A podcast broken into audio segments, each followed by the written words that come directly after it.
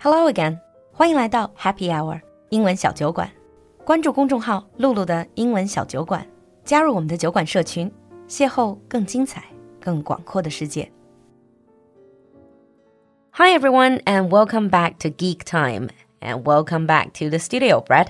Hello. So, what we're going to talk about today, I thought we're going to talk about something that's quite relevant to you, Brad. I know that you have a, another degree in something related to computers. So I have a degree in electronics engineering with a minor in cybersecurity. Cybersecurity, great. I thought we can talk about hackers and hacking. Hacker 在中文里很多时候被翻译成黑客。And we're going to talk about the basics. We're also going to talk about a lot of the concepts relating to these. First of all, is hacker necessarily an evil existence? Is it bad, like a criminal? Not not really. So hackers originally weren't even people who did things on computers. They were just people who took things apart and made them better. As computers became more prevalent, they started moving to doing things on computers. It wasn't until later that it became more of a mm, Buzzword. yeah, a buzzword used for people who are doing illegal things. So, hacker. I remember one of my other episodes were talking about life hacks, are mm-hmm. basically these little tricks you can use to make your life better. Yep. So, hack is basically quite neutral. It just means trying to figure out how things work. Right.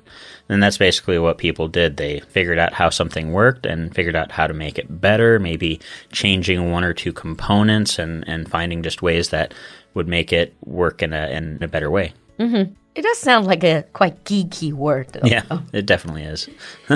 Even though I don't really know that much about hacker, but I remember reading some articles about the idea or the differences between hacker and cracker. They seem to be two sides of the same coin. 呃这里要解释一下，hacker 很多时候被翻译成黑客。In Chinese, we actually call hacker black. We use the word black. But cracker, some people translate it into 骇客. It sounds like hey, but 骇 has a, a meaning of like being terrifying. Yeah. So it's more like a negative sense. Is that what it is? Two sides of one coin. Hackers were never originally anything bad. People who were cracking were the ones who were doing illegal things. Hmm. But when like the media picked up on like hacking and cracking, they didn't really know what the words meant and they just stuck with the word hacker because that sounded so much worse. Hmm. Like you think about the word hack, you have a hacksaw, which is something people use to to cut up dead hmm. bodies and all these types of things and Yeah. they probably stuck with that word because it just sounds so much more menacing. But what exactly do hackers do? Uh, you often hear, oh, someone hacked into the program, hacked into someone's computer. Is it like an invasion of sorts? They use some sort of program and they try to get into a system.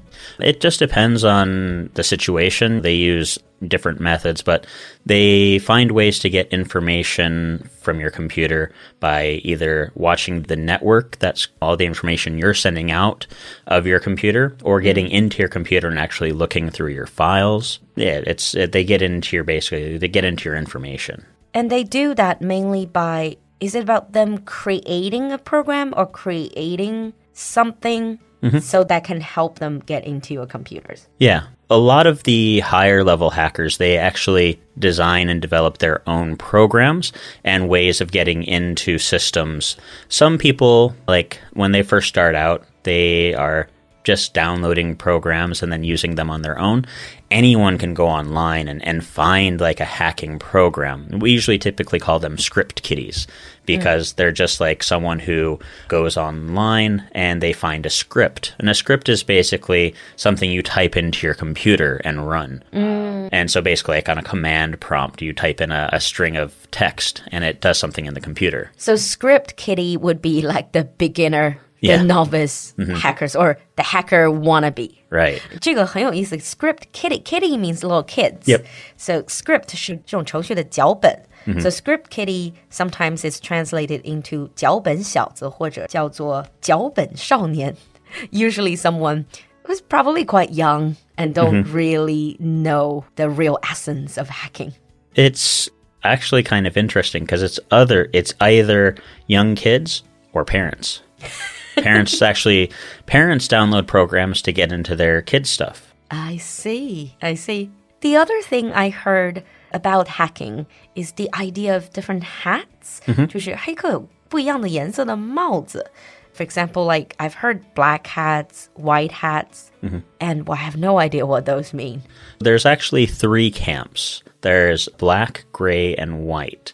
And typically you'll hear black and white because there's two sides, right? Mm. The black hats are the ones who are typically referred to as attackers in the industry. Ah. They're either referred to as a black hat. They're people who are doing things that are illegal. They're hacking computers and they're breaking the law, doing it for monetary gain or revenge. Whereas you have the white hats, and they're the people who are like me, who go into a program at a university and study cybersecurity. To defend systems. Yeah. Essentially. And so we learn how to do the bad things so we can learn how to defend against those things. You know, it reminds me of the white magic and the dark arts mm-hmm. in Harry Potter. It's more like you need to know how to defend yourself against dark magic. Mm. But technically, you can go rogue and become a hacker. There's it's really hard to stay on one side, right? There are people who are just completely black hats. There's very few people who are strictly white hat. And that's where we get into this gray area, the gray hats. Uh, the necessary illegal. Right. And so, like, if I work for a company, that company is going to hire me to actually hack into their system and find ways to defend their system, to find ways to make sure the system is secure. So I hack into the system legally as a way to protect them. Now, a gray hat, on the other hand, isn't employed by a company and they'll go into the company and they'll find something and say, "Hey, I found a uh, exploit and I actually got into the system." Now, what they've done is illegal because they've broken into a system. But as a way to kind of like make up for it, they send an email to the company and they say, "Hey, your system's exploitable. You should fix that." and uh, they might ask for a fee or something like that sometimes. I see. they're not like totally malicious, No. but they're also not completely like clean and innocent. Yeah, what they're doing is illegal, and if they get caught, they will be prosecuted. But if someone, the way the laws are made, a lot of times gray hat hackers kind of get off because mm. There's not a lot of laws to stop them. Mm, I see. Sort of summarize it or mm-hmm. put it in a simple way. Black hats, they are attackers, so mm-hmm. they're probably more like the crackers. They're Right. more like the evil, the more negative mm-hmm. sense of the word. The white hats are they're defenders, and gray would be someone in the middle. Right. Mm. But you see a lot of hackers. I think I can speak for many of our audience. Mostly we see hackers in movies or in mm-hmm. TV shows. And for me, it's always like they're just typing really fast. It never happens that way.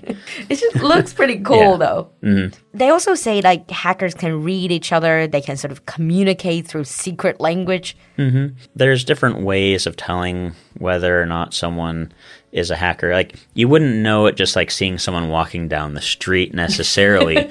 But if you see their program, but yeah, like if you people have telltale signs. Like when you're on like a system and you see, well, I see like this person is running their programs this way, and they know, oh, well, there's probably this hacker or I this group of hackers. So kind of like they have a tag. right. Another thing I always wonder is why do people become hackers? I understand if you're doing it for profit, mm-hmm. right?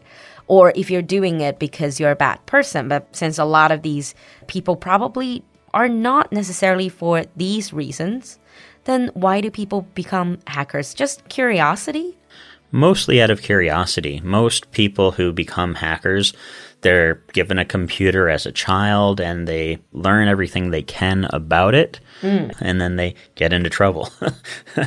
yeah, most of them uh, they value a freedom of inquiry. They're curious. They want to find out what's happening in the system, and a lot of times what comes out to be is they they find information. They want information, but then there's a lot of companies that are trying to hide information, hide things. Um, you see this in like uh, with like big companies like Apple and Sony. They have programs, but they don't want people to go in and, and modify the programs or do anything with the programs. And so they find ways to prevent people from going into them. So basically, hackers they want absolute transparency from companies or like from governments. 就 Yeah. 想要那个绝对的透明度. And if they don't get it, they hack into it. Some people realize that there is a need for maybe some security, some sensitivity and, mm-hmm. and data, but some people they don't care. They want access to everything. I see. Well, in this day and age, data really is everything, mm-hmm. is where everything lies. So, do hackers work alone, or are there any hacker associations? There are a lot of hacker associations. Anonymous is one of those. Oh, I've heard of that. Anonymous, 就是匿名者黑客联盟吧. They seem to have done a lot. Yeah. So typically, what happens when it comes to hackers is there'll be a hacker and they will take on kind of like an apprentice hmm. and they'll have different groups and they may join with like groups like Anonymous or they may just work independently. Hmm. Hackers are kind of weird. They love working on their own, but they love working with others. Just they don't necessarily need to be with others. right. Just remotely mm-hmm. working with others. Typically, they will remotely work with others. They may never even meet a person. Mm. Some hacking groups will actually join together and actually maybe like rent a space together. Oh. But when it comes to some hackers, like they could be anywhere in the world. It's kind of like a borderless society. Yeah, Anonymous, what is their agenda?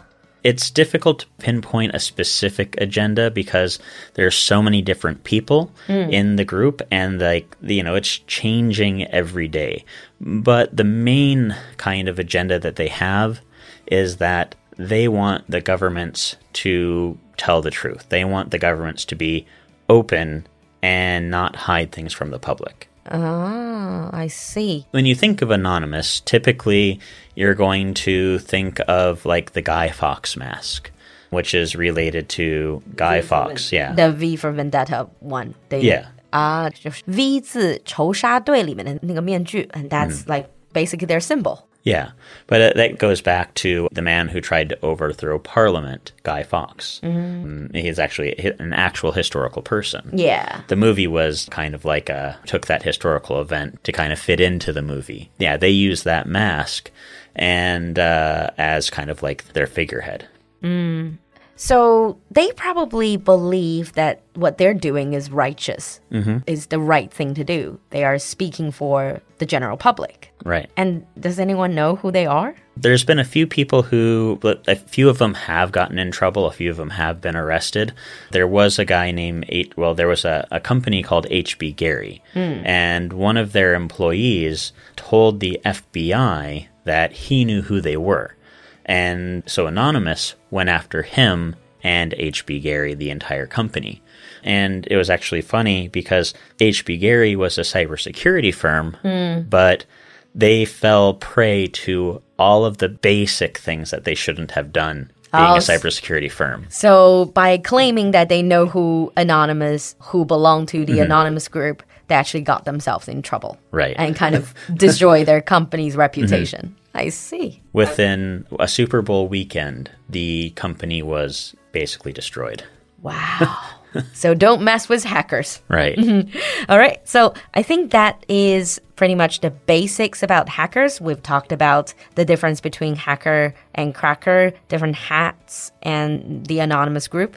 In the advanced episode, let us talk about how that is related to our life and what are some of the methods of hacking. Mm-hmm. And thank you again for coming to the show. If you have anything to add, if you have been hacked before, if you're a computer geek and you know about these hacking stuff, leave us a comment in the comment section. We would love to see them.